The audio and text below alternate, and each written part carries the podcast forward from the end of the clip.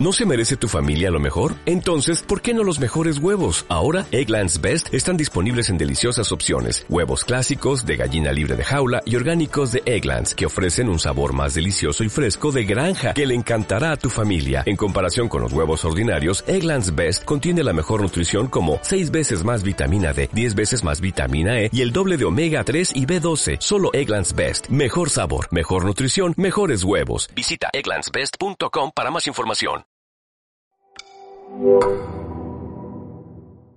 El diseño debe mejorar la situación inicial, ya sea en el proceso de producción, en el uso del producto o en la vida posterior de este.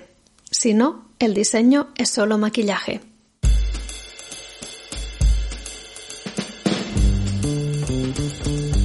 Con esta frase de Curro Claret comenzamos el tercer podcast de Interrogantes de Diseño. En él hablaremos de biología, diseño y sostenibilidad, de procesos y de futuros. Empezamos un programa sostenible. Este podcast ha sido grabado en el estudio de Nut Creatives de Barcelona.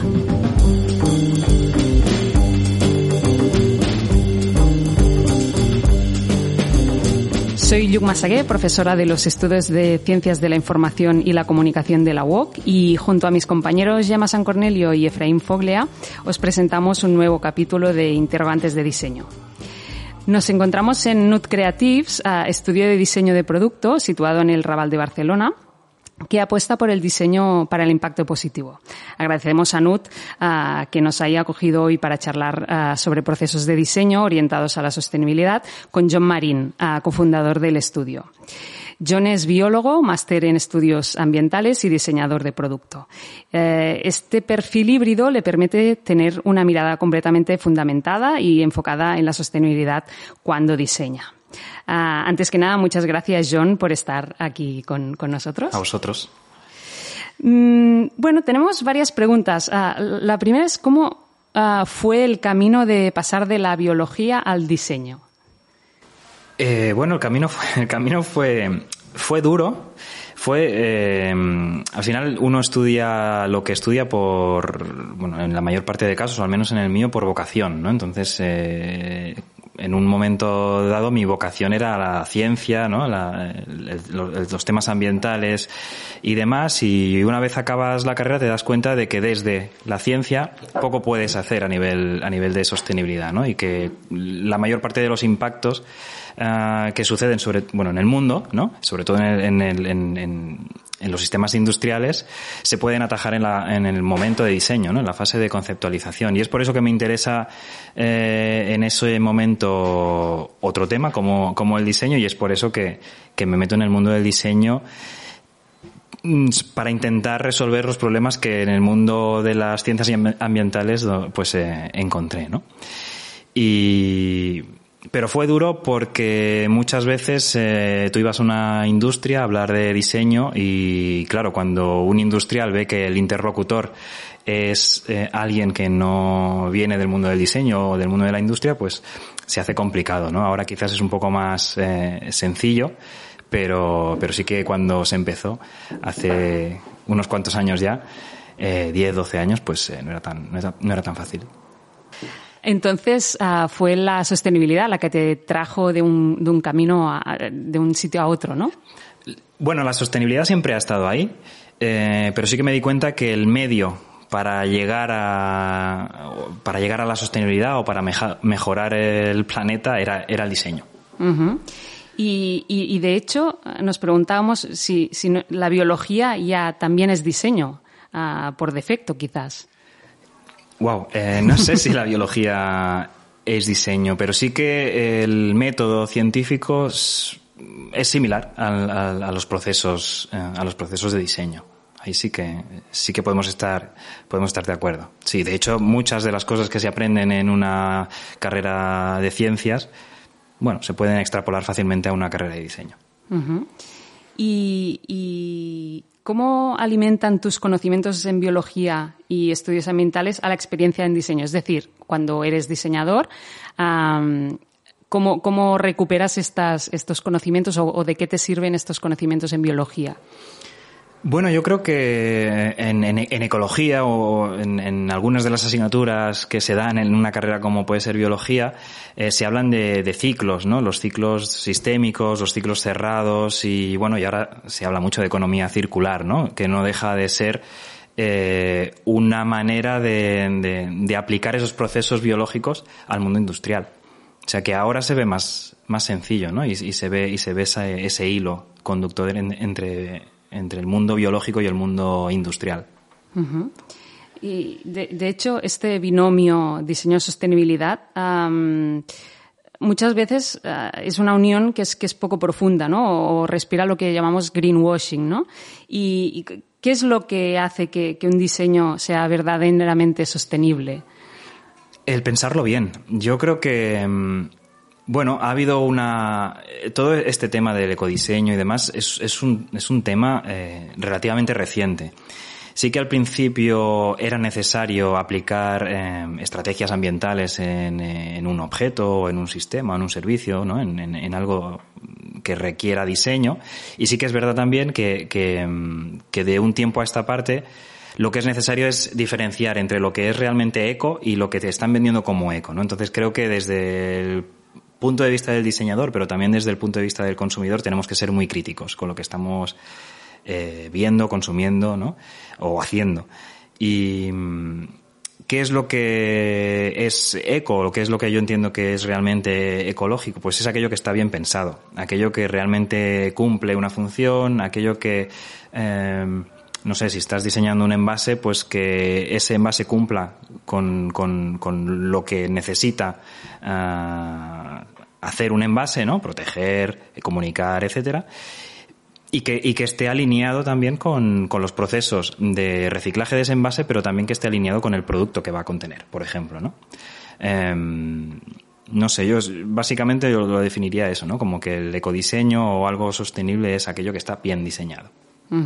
Y que no hace falta que diga, eh, soy eco, soy eco. Y no, exacto, no hace falta. Mira, eh, claro, ahora eh, nos dedicamos justo en, en de Paya, precisamente hemos hecho el camino a la inversa, o sea, de la biología fuimos al diseño, del diseño hemos vuelto a la, a la botánica o a la biología. Y muchas veces cuando nosotros eh, enseñamos nuestros productos que son muy coloridos, evidentemente son los más, lo más sostenible que, que podemos, ¿no? Porque tenemos muy en cuenta todo esto. Y a veces nos dicen, no parece que sea eco. ¿Por qué? Porque no es marrón, ¿no? dices, un momento, estamos utilizando unas materias primas que, yo qué sé, el papel que utilizamos está hecho con residuos de alga, por ejemplo. Eh, pero no es marrón. Entonces muchas veces los clientes dicen, ostras, ¿y esto como que es eco si es marrón? ¿no? O sea, tenemos quizás una visión un poco equivocada de lo que realmente es ecológico y creo que, bueno, que nuestra tarea como diseñadores o creadores, ¿no? Eh, o, hacedores de algo es precisamente divulgar lo que realmente es eco y lo que no. Y ahora que has hablado de Brida Palla, ah, explícanos un poco en qué consiste este proyecto ah, que, casi pariste tú, ¿no? y, que, bueno, que está teniendo como mucho recorrido. Bueno, eh, después de, eso, de ese contacto entre biología y diseño, formamos el estudio de diseño NUT Creatives. Al final, NUT no deja de ser una agencia de, mm, que, ofrece servicios de diseño a empresas. Y a mí me interesaba pues también pasar a producir, ¿no? Eh, intentar controlar también la producción de aquello que nosotros diseñábamos, ¿no? Eso en, en NUT no, no podía hacerse por el tipo de productos que diseñábamos. Y, volvimos a la botánica para generar una serie de productos mm, hechos con semillas, con árboles, ¿no? Intentar, nos metimos también en el sector del, del marketing promocional, del merchandising, y nuestro objetivo era transformar las semillas o, los árboles en un objeto de regalo, ¿no? Y mm, bueno, un poco, un poco la, la idea es esa, partir de la base de, de la botánica para, para generar productos esto, que puedan sustituir al típico pongo que te dan en un, en un congreso, en un evento, en una feria. Y además tiene este proyecto, Brida Palla, tiene una parte social muy, muy directa, ¿no? Sí, em, en, en Bridepaya controlamos la producción, que es lo que estábamos buscando, ¿no? O sea, lo hacemos todos nosotros, lo hacemos todo en, en la provincia de Barcelona y de esa manera aparte de controlar esa producción y ser muy flexible, ¿no? Como una brizna de paja, ¿no? Como un bridapaya, pues en el sentido de que podemos adaptarnos a lo que quiere nuestro cliente en cualquier momento. Eh, podemos también, eh, bueno, tenemos, mejor dicho, en el equipo personas que en riesgo de exclusión que, pueden llegar a, bueno, que, producen, ¿no? que, manipulan. Tenemos personas también en riesgo de exclusión en, la administración. O sea, nos interesa mucho, ya que el proyecto es nuestro y podemos hacer un poco lo que nos da la gana, ¿no? Pues eh, involucrar a personas que de otra manera quedaban fuera del mercado laboral. Mm. Eh, si volvemos al proceso de, diseño, ¿cómo entiendes tú este proceso de diseño desde una mirada ah, sostenible? ¿Cómo, tiene que ser este proceso?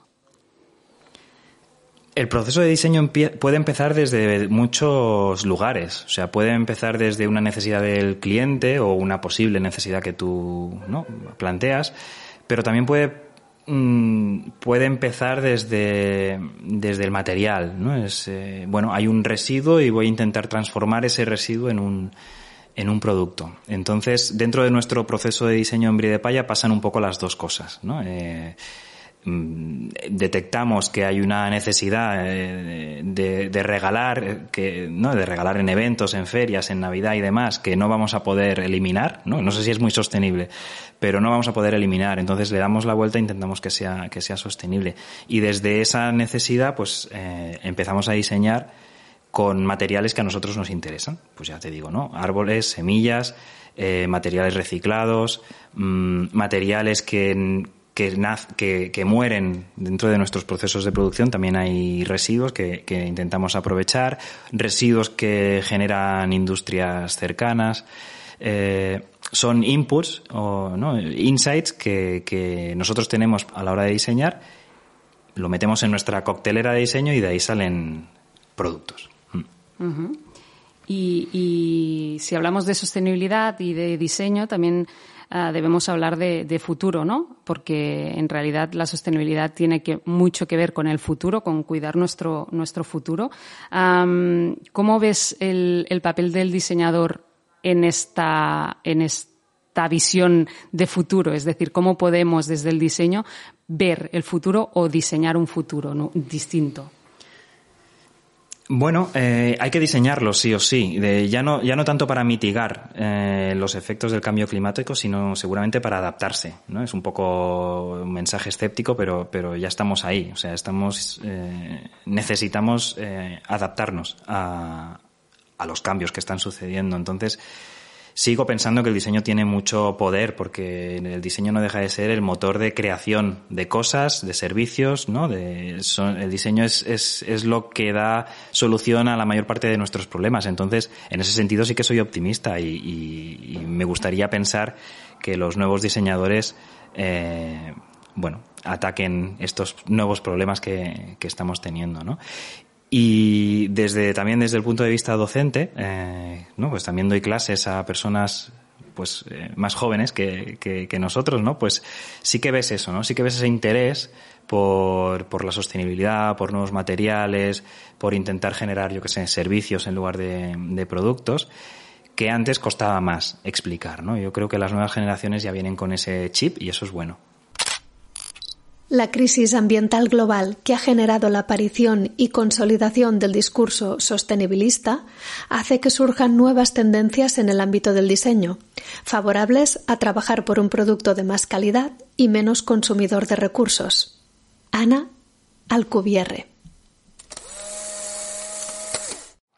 Hola John. Bueno, yo soy Gemma San Cornelio. Te quería mm, comentar dos cosas. Una es si puedes me ha interesado mucho cuando has eh, comentado en, tu en, en Brida Paya, ¿no? Como habéis eh, ha cogido esta idea que todavía existe, ¿no? De, los regalos y transformarlos en algo ecológico.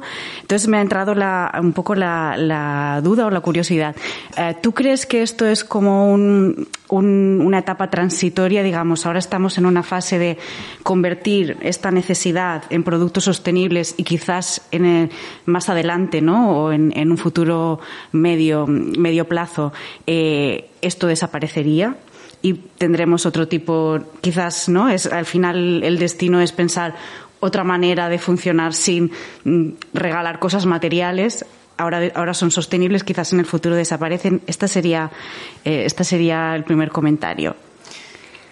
Yo creo que, bueno, eh, estás poniendo en, no en duda, pero sí que estás eh, miran, viendo si el, si el modelo de negocio de Bridepaya eh, puede ser viable a, medio o largo plazo. Yo también me lo planteo muchas veces, ¿no? Bueno, no, tanto en el, en el sentido del negocio, porque seguro que ya lo habéis pensado, sino un poco más allá, ¿no? En un, punto de vista más conceptual. Eh, el hecho de agradecer eh, a alguien a venir a una feria o participar en un congreso o agradecer o felicitar a alguien en un cumpleaños o demás, yo creo que eso siempre va a estar y, es, y está bien que esté, ¿no? Entonces, sí que nuestro objetivo fundamental es intentar que ese mercado, que ese sector, el de los regalos, eh, el del merchandising, ¿no? o el del marketing en general, que es algo como a priori frívolo, pues que eso sea el motor para generar cambios, ¿no?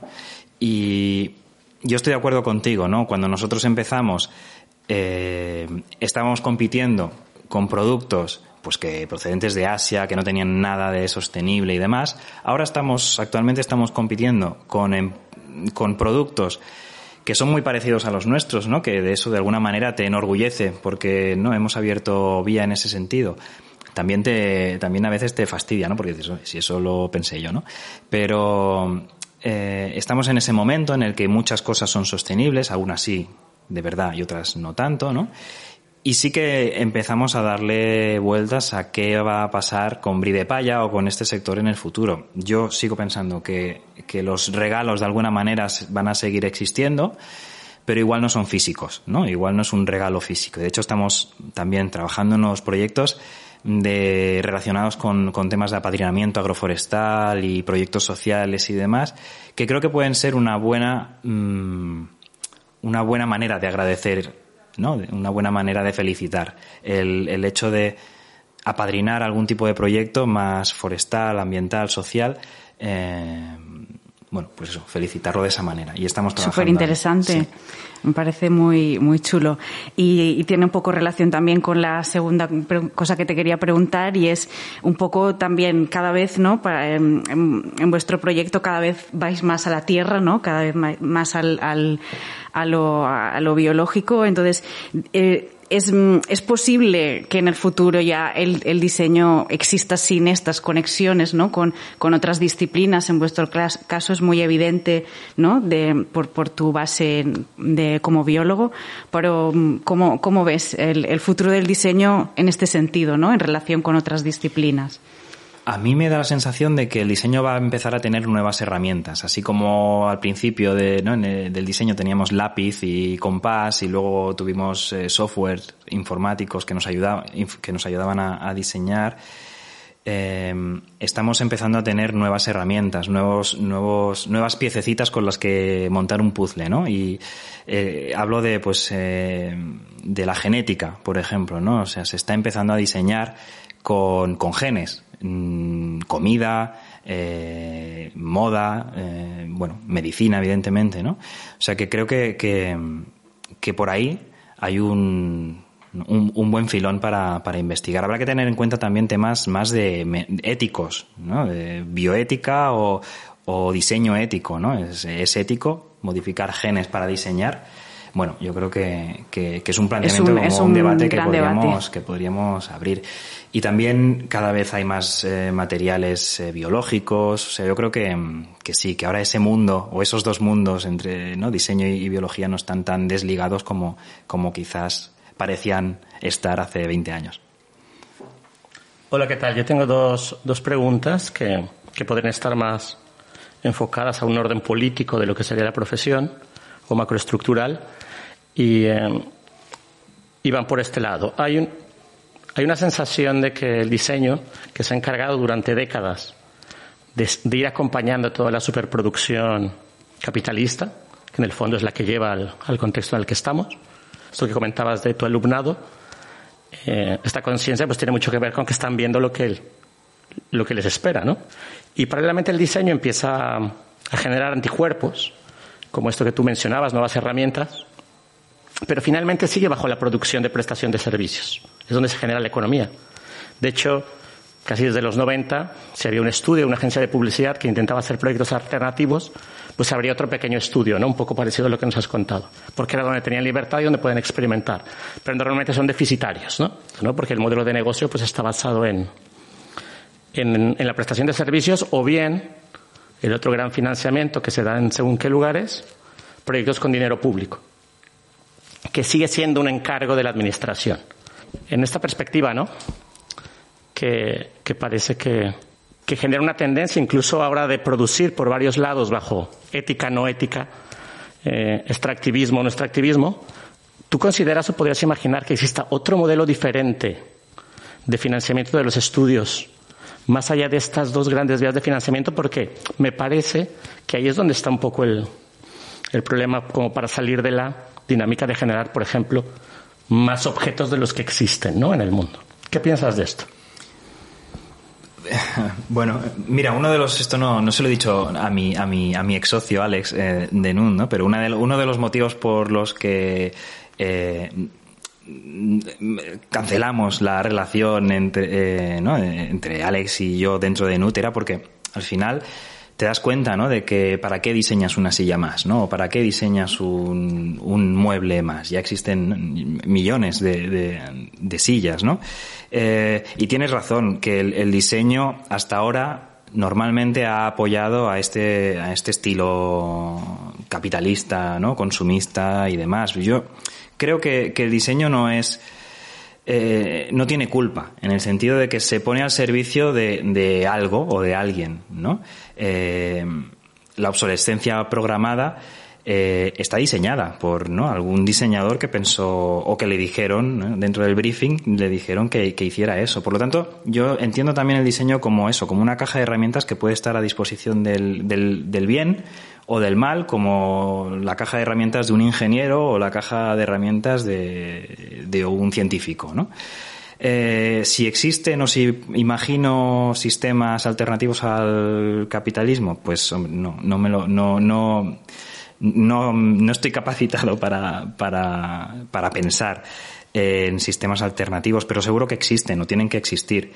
Y, y el diseño ya empieza a ponerse eh, eh, al servicio pues, de economías del bien común, eh, existe el diseño comunitario, eh, no sé, creo que, que esa caja de herramientas que un, un diseñador tiene, bueno, pues eso, se puede poner al servicio de otras, de otras opciones y, y, debe, de hecho, ponerse también al servicio de otras opciones, no solo al servicio de, de este sistema en el que convivimos. Gracias. Y la, segunda tiene más que ver con el contexto en donde está el estudio, porque también lo que es el, el diseño Barcelona, de una forma muy clara, ¿no? Ha sido también propulsor de esta idea de la marca Barcelona, ¿no? que viene muy, muy encaminada por políticas públicas, también con un modelo de ciudad que le ha dado grandes beneficios y que también, por otro lado, impacta en una serie de, de contextos muy claros, como por ejemplo el fenómeno de la gentrificación o inclusive del alejamiento de la sociedad del diseñador, ¿no? que se le ve como una especie de caricatura, ¿no? porque normalmente en congresos de diseño todo el mundo está de acuerdo. ¿no? Sí, sí, el diseño salva, pero si tú te sales y le preguntas a alguien de la calle, ahí está sarcasmo en este sentido. ¿no? Y eso es algo con lo que hemos luchado cualquier persona que se haya dedicado a eso con, con justicia o, o, con injusticia, eso da igual. Pero claro, en el, ¿tú cómo ves esta relación de los estudios de diseño ahora mismo en Barcelona? Por ejemplo, ustedes están en una calle muy significada, además históricamente, con una serie de, de lecturas que nos pueden hablar de la Barcelona gentrificada. Eh, ¿Ustedes tienen alguna reflexión en relación a esto, en su rol en la ciudad y en el suelo en, el que están pisando? Bueno, Claro, estás hablando más de, de NUT y esto quizás habría que preguntárselo a Alex, pero sí que es cierto que de alguna manera eh, el hecho de, abrir las, las, puertas o, lo, los negocios eh, en barrios eh, como este, ¿no? Es el, el, el, Raval profundo, ¿no? Creo que pueden, pueden ayudar pueden ayudar de alguna manera a abrirlo a, al, resto de ciudadanos que tienen seguramente una mala percepción de, del barrio, pero es verdad que también existe ese otro peligro del que tú hablas, ¿no? de esa gentrificación de, de, de, barrio, del barrio como ha pasado en, en, otros, en otros puntos de la ciudad. De todas maneras, yo sí que pienso que es una, que es una buena idea el hecho de aproximar un estudio de diseño a, a, un tipo de, bueno, a ciudadanos que seguramente estén muy alejados de ese, de ese mundo, ni siquiera sepan lo que es el diseño. ¿no? Entonces, creo que, que, a nivel de incluso de divulgación, de comunicación, ¿no? de concienciación, creo que es interesante que la gente que pasea por aquí por el, barral, por el Raval digan, ostras, ¿y aquí qué hacen? ¿no? Y se les explique qué es el diseño, ¿no? Porque muchas veces, si no, el diseño se queda en la superficie, ¿no? De, del restyling o, ¿no? o, un bar de diseño o, o, ese tipo de cosas que aún es verdad que aún tenemos que pico y pala y, e, ir, e ir dilapidando, ¿no? Y además hay algo, algo curioso porque el, el, o sea, yo, yo vengo aquí porque Yuk me dio la dirección, pero me sorprendió porque de alguna forma los estudios de diseño en Barcelona de Peret y de toda esta gente eh, eran post-olimpiadas y luego se fueron, que por aquí los tenían todos, porque podían comprar una fábrica pequeña de estas antiguas y lo rediseñaban, lo rediseñaban todo. No estaban muy cerca, América Sánchez, me parece que también por aquí tuvo, pero digamos que era una zona en, el, en la que se asentó principalmente Pérez y toda esta gente, ¿no? Y, este, y después parece que desaparecieron, ¿no? Porque se desplazaron a Poblenou y luego ya ahora, ahora están en Hospitalet, ¿no? Y que aquí hay, aquí hay un estudio me sorprendió y, y me causaba mucha curiosidad. Bueno, gracias por las respuestas. Nada, a ti. Pues uh, nada, muchas gracias John por, por, por, este rato, por esta charla, por habernos abierto muchas puertas y muchas ventanas que creo que ahora uh, podemos ir investigando en ellas. Y gracias a, Alex de NUT por habernos uh, dejado este espacio y nos vemos pronto. Bueno, pues muchas gracias a vosotros.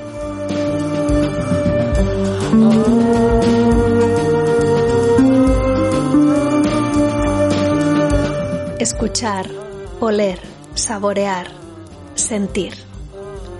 Todo esto puede ser el diseño. Pilar Villuendas.